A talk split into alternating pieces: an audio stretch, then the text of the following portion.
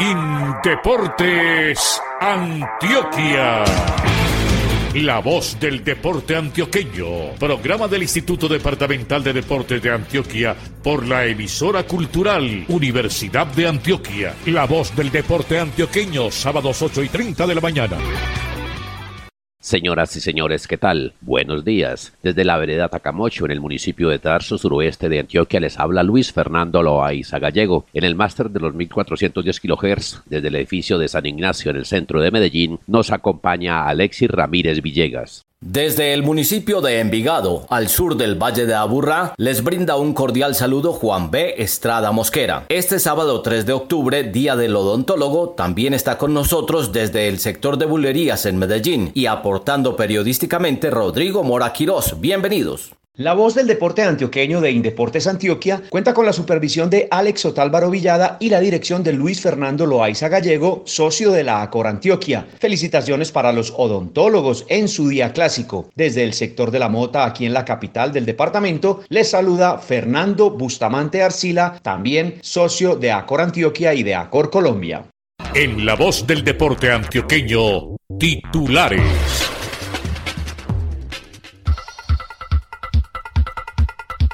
Durante este fin de semana, viernes, sábado y domingo, el Orgullo Paisa compite en el clásico RCN virtual de ciclismo. Los pedalistas antioqueños se preparan para la vuelta a Antioquia.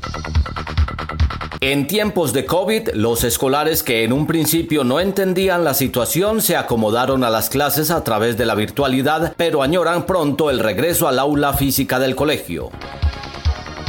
Municipios antioqueños avanzan en la reactivación del deporte, la recreación y la actividad física. Hoy les presentamos los casos de Angostura, Jardín y La Estrella.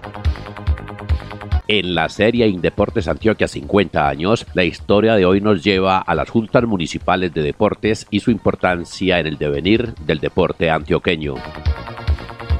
En noviembre, ciclomontañismo por Turbo, Necoclí y San Pedro de Urabá. El municipio de Turbo anuncia que realizará la final de los Juegos Departamentales del año 2022.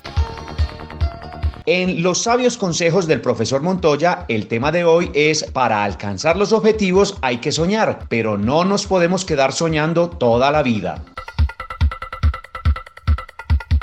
En la voz del deporte antioqueño, lugar para las noticias y los protagonistas del orgullo de ciclismo.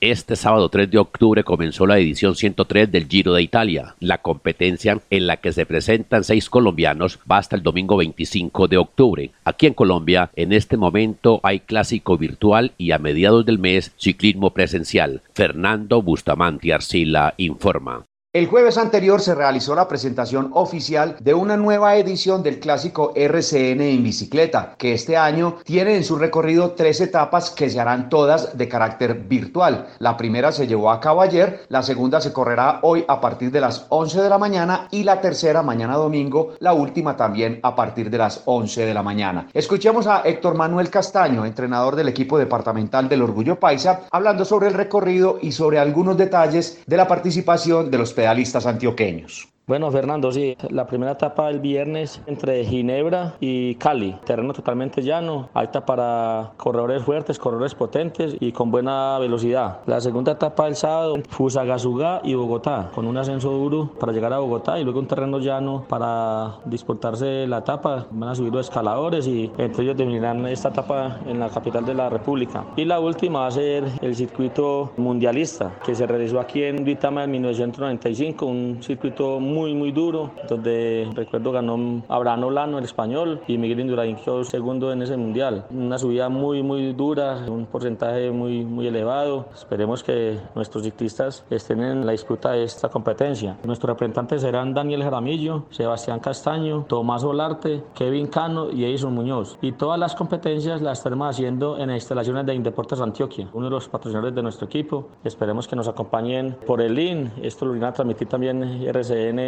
Antenados en vivo, Antenados YouTube y Antenados Facebook Live van a transmitir esta competencia. Héctor Manuel, finalmente preguntarle entonces por la participación del equipo en la vuelta a Antioquia, que va a comenzar el 20 del mes de octubre. Una vez terminada la participación en el Clásico RCN, ustedes pasarán ya de manera presencial a competir en la vuelta a Antioquia, que serán en total cuatro etapas. ¿Cómo está el equipo? ¿Qué piensan sobre esto? ¿Hay algunos nombres ya dispuestos o cuáles son los detalles con respecto a la participación del equipo en esta competencia que se hará de carácter presencial, comenzando con la primera etapa en el municipio de Santa Fe de Antioquia. Sí, Fernando, con respecto a la Vuelta a Antioquia, es la carrera de nuestro territorio, de nuestros patrocinadores. Hemos entrenado bien, a pesar de que lastimosamente por el tema de la pandemia pues no se ha vuelto a competir. Terminada la Vuelta a Río Negro hace casi siete meses, pero hemos entrenado, se le han dado plan de trabajo a los muchachos. Hace aproximadamente 20 días estamos saliendo a hacerle un seguimiento en los entrenamientos a los chicos. Estamos mirando el tema de la nómina. Como todos saben, tenemos un equipo élite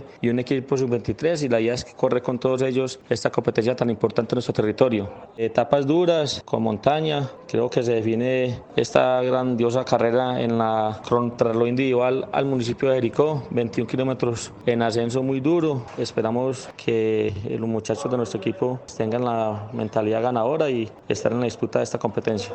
En la voz del deporte antioqueño le agradecemos de manera muy especial al profesor Héctor Manuel Castaño, entrenador del equipo de ciclismo del Orgullo Paisa, que ha competido ayer en la primera etapa del clásico RCN virtual y que hará la segunda etapa hoy a partir de las 11 de la mañana y cerrará mañana domingo también desde las 11 de la mañana con la tercera y última etapa. El equipo departamental se prepara para competir de manera presencial en la Vuelta a Antioquia que comenzará el próximo 20 de octubre en el municipio de Santa Fe de Antioquia. Un invitado en la voz del deporte antioqueño. Llegamos al mes de octubre décimo del año y la población escolar de Colombia sigue estudiando desde sus casas. Hace siete meses los estudiantes dejaron de ir al colegio para ponerse al frente de un computador y por allí conectarse con sus profesores y compartir con los compañeros de aula. Universitarios, colegiales, escolares y preescolares, como el resto de la comunidad, se tuvieron que acomodar a la virtualidad obligados por el COVID-19. Desde la vereda Tacamocho en Tarso, Luis Fernando Loaiza Gallego tiene como invitado a uno de los tantos damnificados por la anómala situación 2020. En nuestro espacio muy pocas veces hemos tenido como invitados a niños, a niños menores de 8 años y me encuentro aquí con uno de ellos. Se llama David Loaiza González, tiene 7 años y medio. David, ¿qué tal? Bienvenido, buenos días y cuéntenos primero que todo, usted dónde estudia, en qué año está y cómo le está yendo. Bueno, yo estudio en el Colegio Corazonista ubicado en Medellín. Estoy en segundo y mi número es 22. Buena identificación de David Loaiza González. En esta temporada de pandemia de coronavirus, de COVID-19, ¿cómo ha sido el estudio para ustedes, los del corazonista, lo que tiene que ver con la sección escolar? Muy bien y también desde la casa, obviamente por el computador, por el celular, o sea, virtual. Las clases virtuales se hacen como sincrónicas, de forma permanente, de vez en cuando se conectan. Explíquenos cómo es eso y quién es su tutora. Primero que todo, mi tutora se llama Zoraide y un día lo hacemos asincrónica y otro nos conectamos. ¿Cuáles son las materias que están viendo en este momento en ese segundo? Matemáticas, lengua, ciencias sociales, muchas. También ven inglés, educación física, artística, religión. Sí, también. Y es que la hacemos porque hay que estudiar en las clases para seguir avanzando y poder llegar a algo mejor que solo ser estudiante. ¿Solamente desde su casa o de otros lugares ha estado también conectado a las clases? Solo desde la casa de mi papá y la casa de mi mamá me he conectado. ¿Y usted tiene colaboración de los padres para esa conexión virtual con el colegio? Sí, me ayuda mucho mis abuelitos, mi mamá y mi papá también. Bueno, ahora sí hablemos de deporte. ¿Cómo ha sido la actividad deportiva? ¿Qué actividad deportiva le gusta a usted y la ha podido practicar? Me gusta mucho el ciclismo y la he podido practicar en el parque de mi casa. Fútbol me gusta un poquito y la natación también. En el colegio corazonista el deporte predilecto es el balonmano. ¿Usted qué? ¿Cómo va? A mí me gusta mucho el balonmano y hasta tengo un balón propio mío que me regaló mi hermano. de manera pues que tiene balón propio de balón mano. David, para ir terminando, viene ahora el receso de la primera semana de octubre que les entrega el colegio a ustedes y, dos meses de clase. ¿Usted cree que van a volver al colegio o que van a seguir desde la casa en forma virtual este resto del año? Claro que sí, vamos a volver a las clases y vamos a volver pero siendo mejores. El saludo suyo para sus compañeritos de estudio, para los hermanos del Colegio Corazonista que están de cumpleaños y para los oyentes. Yo saludo mucho a mis amigos del Colegio Corazonista. Saludo a Samuel Muñoz, a Daniel, a Juan José Botero, a Paulo y a los televidentes y a los oyentes y a los hermanos. Hombre, se me olvidaba, ¿usted es hincha de quién? ¿Del Medellín o de Atlético Nacional? Atlético Nacional. ¿Por qué? Porque es verde y blanco, igual que en donde trabaja mi papá. David Loaiza González, estudiante del Colegio Corazonista, segundo de primaria, feliz, aquí en la voz del deporte antioqueño nos contó a su manera, como un infante de siete años y medio, lo que viene haciendo en esta temporada de pandemia con sus estudios desde su casa de manera virtual. Para él, muchas gracias, felicidades, que esté muy bien. ¿Y qué pasa en los municipios? Se lo contamos en la voz del deporte antioqueño.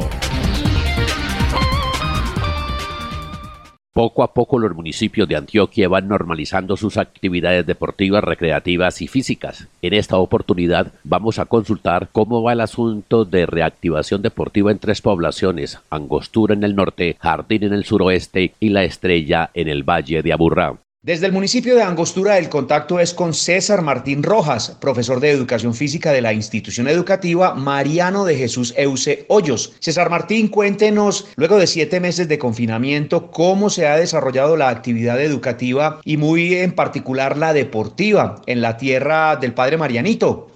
La pandemia nos cogió desprevenidos a todos, nadie estaba preparado y en la ocasión sí que se evidenciaron falencias. Hubo que recurrir a la creatividad para salirnos de lo habitual y monótono para llegar a unos estudiantes que tampoco estaban preparados, pese a la forma que tenían de ser muy diestros en el manejo de la tecnología.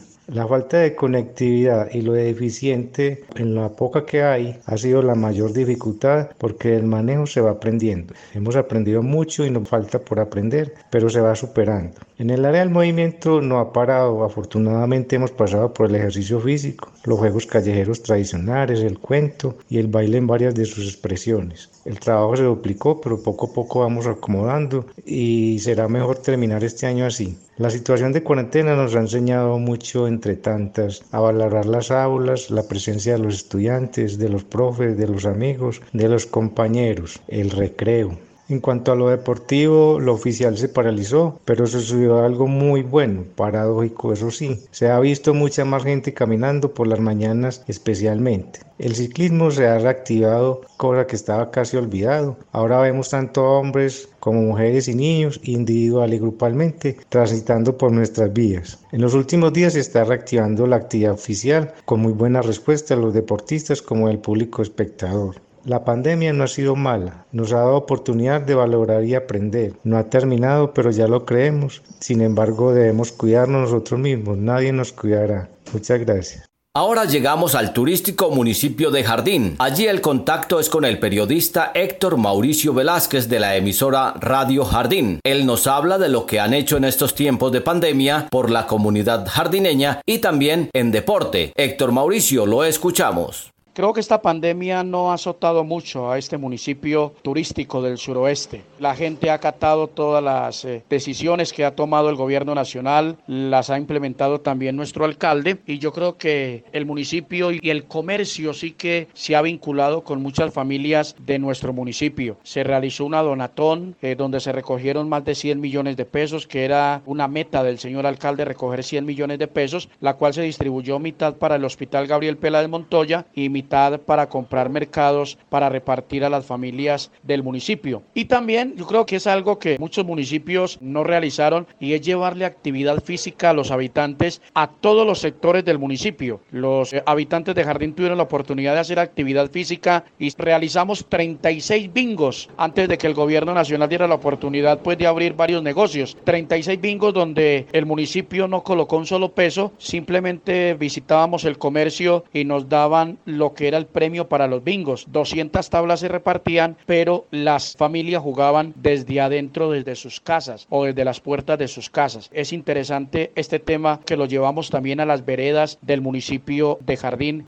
la actividad física así que muy quieta, digámoslo así, apenas se vino a restablecer el gimnasio municipal, la actividad deportiva, el caso del fútbol, el fútbol de salón, apenas creo que este miércoles se reactivó. Sí han tenido oportunidad de estar practicando el ciclismo. Sabemos que acá están radicados Daniel Jaramillo y Carlos Betancur y han estado pues entrenando el caso de Daniel Jaramillo que se prepara para la Vuelta a Antioquia, pero ya se va restableciendo poco a poco toda la actividad comercial comercial, los hoteles, restaurantes, cantinas, bares, panaderías, pero siempre con algo que el señor alcalde siempre les da a conocer por los parlantes de la parroquia y también por acá por la emisora Radio Jardín y es por favor el autocuidado, usar el tapabocas y siempre estar lavándose en las manos. A Jardín llegan aproximadamente todos los fines de semana entre 1.500, 2.000 turistas y siempre se hace una jornada de prevención con la oficina de turismo y la administración administración municipal. Yo creo, señores, que no hemos sido muy golpeados por esta pandemia acá en nuestro municipio.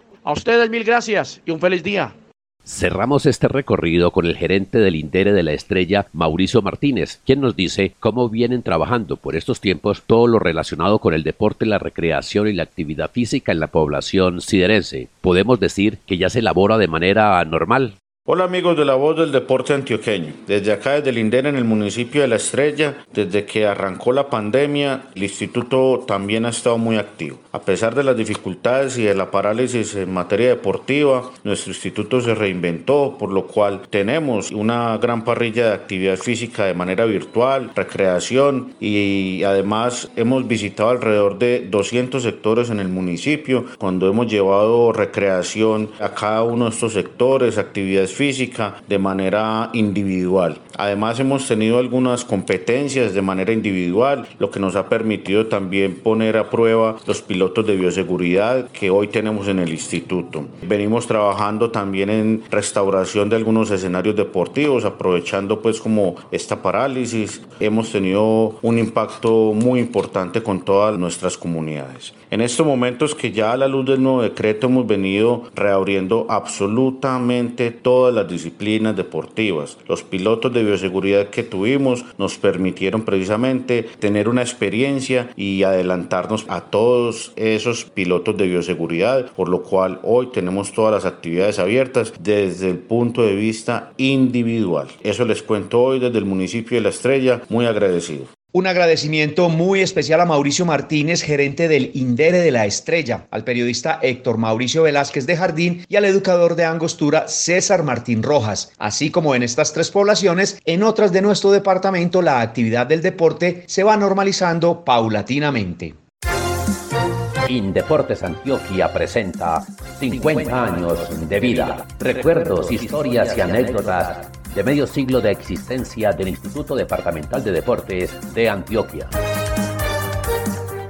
Continuamos con esta cronología histórica. Hoy les presentamos la vigésimo cuarta entrega de esta serie. Este episodio corresponde a la primera parte del capítulo 12 del libro Indeportes Antioquia 50 años. El tema para este sábado 3 de octubre es la importancia de las juntas municipales de deporte. Las juntas municipales son cuna de grandes dirigentes. Las juntas municipales de deportes no solo ven surgir grandes deportistas en las nueve subregiones de Antioquia, también marcan el nacimiento de dirigentes que, con su visión y ejecutorias, les dan logros a sus municipios, a Antioquia y a Colombia. Esta es la historia de algunos de ellos. En 1968 se creó el Instituto Colombiano de la Juventud y el Deporte por medio del decreto 2743. Poco después pasó a llamarse Coldeportes o Instituto Colombiano del Deporte, entidad encargada del deporte profesional y del deporte de formación. Ese importante paso sirvió para que en 1970 fueran establecidas las juntas municipales de deportes, dirigidas por secretarios ejecutivos nombrados por las juntas de deportes departamentales, sin asignación salarial. La Ley 49 del 22 de diciembre de 1983 y su decreto reglamentario 839 de 1984 reorganizaron el funcionamiento de las juntas municipales, orientándolas a fomentar el deporte conforme a las políticas, normas y disposiciones señaladas por el gobierno nacional. La Ley 49, en su artículo quinto, según el diario oficial número 36428 del 30 de diciembre de 1983, estableció las siguientes funciones para las juntas. Primero, ejecutar en el territorio de su jurisdicción los planes y programas que sobre educación física, deportes y recreación adopte el Instituto Colombiano de la Juventud y el Deporte. Segundo, fomentar, impulsar y coordinar la educación física, los deportes y la recreación directamente o en cooperación con las autoridades territoriales respectivas y coadyuvar a la formación de las juntas municipales de deportes. Tercero, elaborar y adelantar planes y programas específicamente regionales sobre deportes y recreación en cooperación con entidades públicas y privadas, dentro de las políticas que para tal efecto señale el Instituto Colombiano de la Juventud y el Deporte.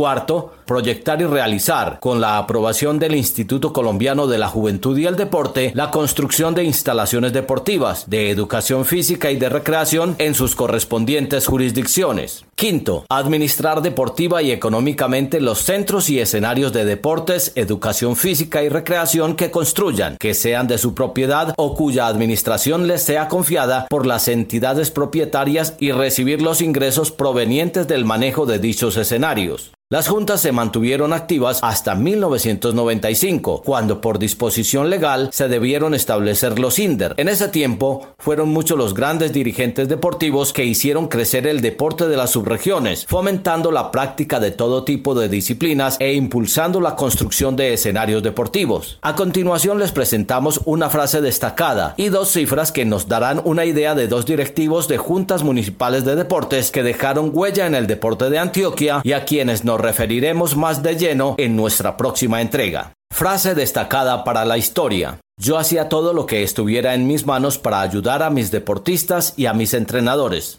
Cierro comillas, José María Gutiérrez, notable dirigente deportivo de Urabá. Cifra de Itagüí en Juegos Departamentales. Con Luis Carlos Marín Présiga, Itagüí alcanzó nueve títulos de los Juegos Departamentales y 26 podios en esas justas. Cifra de apartado en Juegos Departamentales. Apartado se coronó cuatro veces campeón de los Juegos Departamentales de la mano de José María Gutiérrez. Hasta aquí esta entrega del capítulo 24, relativo a las juntas municipales de deportes. El texto que nos acaba de leer Juan B. Estrada es original del licenciado Jorge Alberto Vázquez Gil. Todas estas historias que nos ha venido leyendo Juan B. se pueden consultar, leer y descargar los textos y los audios desde www.indeportesantioquia.gov.co en la pestaña de Oficina de Comunicaciones, libro 50 años.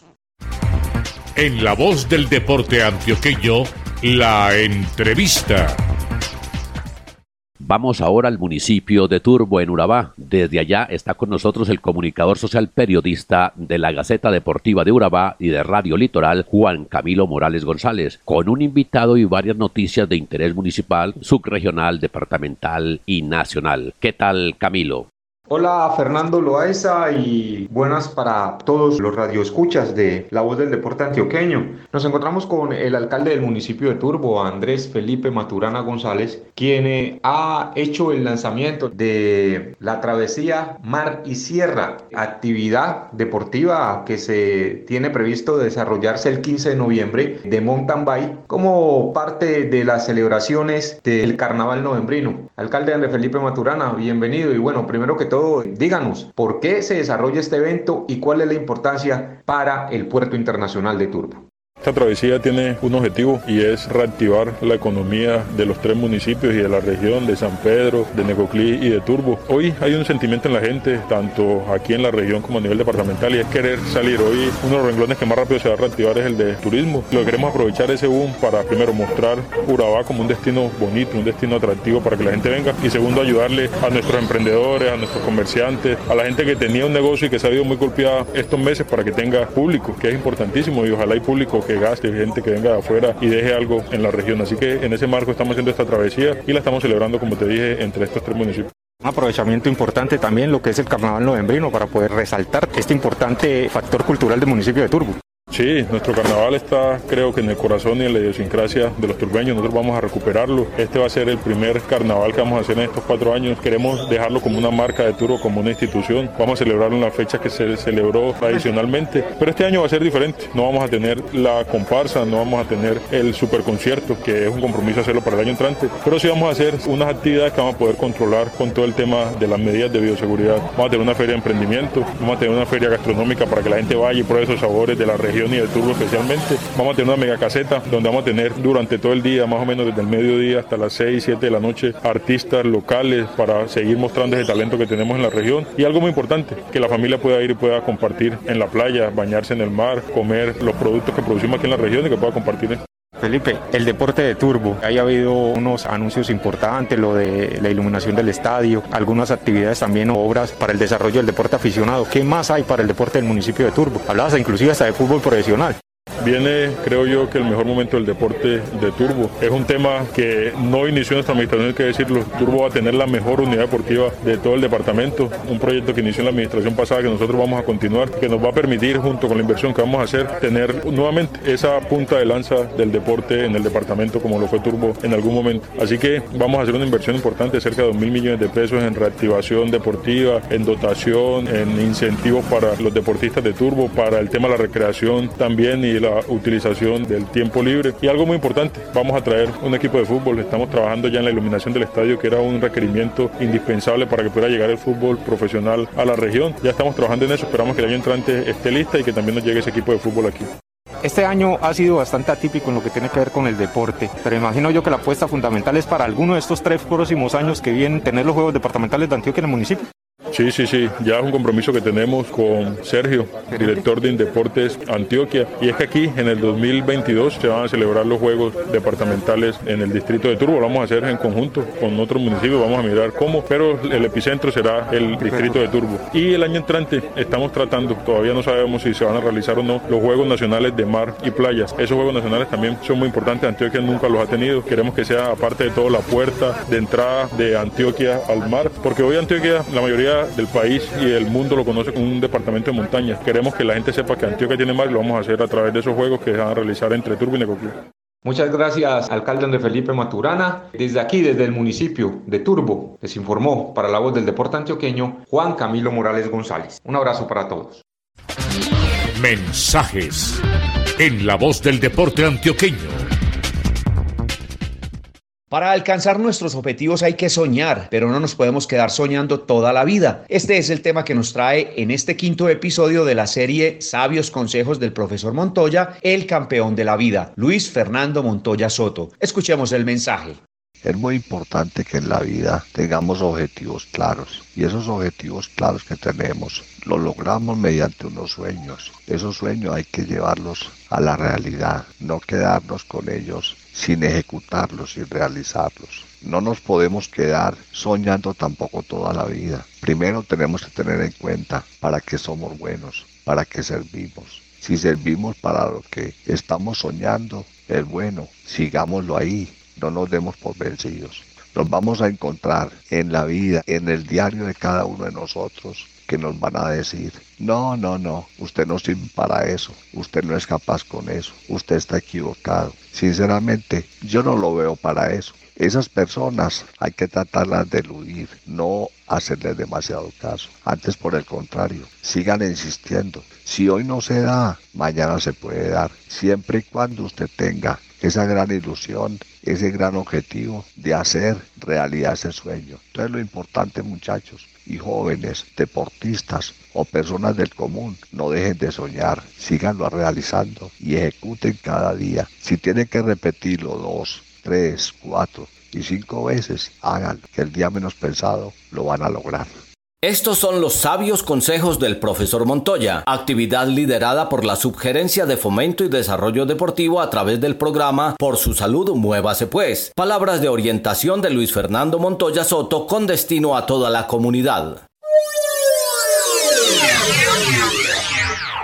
Señoras y señores, desde la vereda Tacamocho, municipio de Tarso, suroeste de Antioquia, les informó Luis Fernando Loaiza Gallego. Aparte de la frecuencia 1410 en AM que emite desde Medellín, aquí en este sector antioqueño también se escucha la emisora cultural Universidad de Antioquia por los 100.9 MHz desde el municipio de Andes. En el máster central de la ciudad de Medellín, edificio de San Ignacio, las perillas sonoras las manejó Alexis Ramírez Villegas. Desde el sector de bulerías también nos acompañó con sus aportes periodísticos Rodrigo Moraquirós. Desde Envigado les habló con gusto Juan B. Estrada Mosquera. Con la dirección de Luis Fernando Loaiza Gallego y la supervisión de Alex Otálvaro Villada, hemos presentado la emisión 417 de nuestro espacio radial. Con mucho gusto, desde el sector de la Mota, en la capital de los antioqueños, les habló Fernando Bustamante Arcila, socio de la ACOR Antioquia y de la ACOR Colombia. Feliz fin de semana para todos.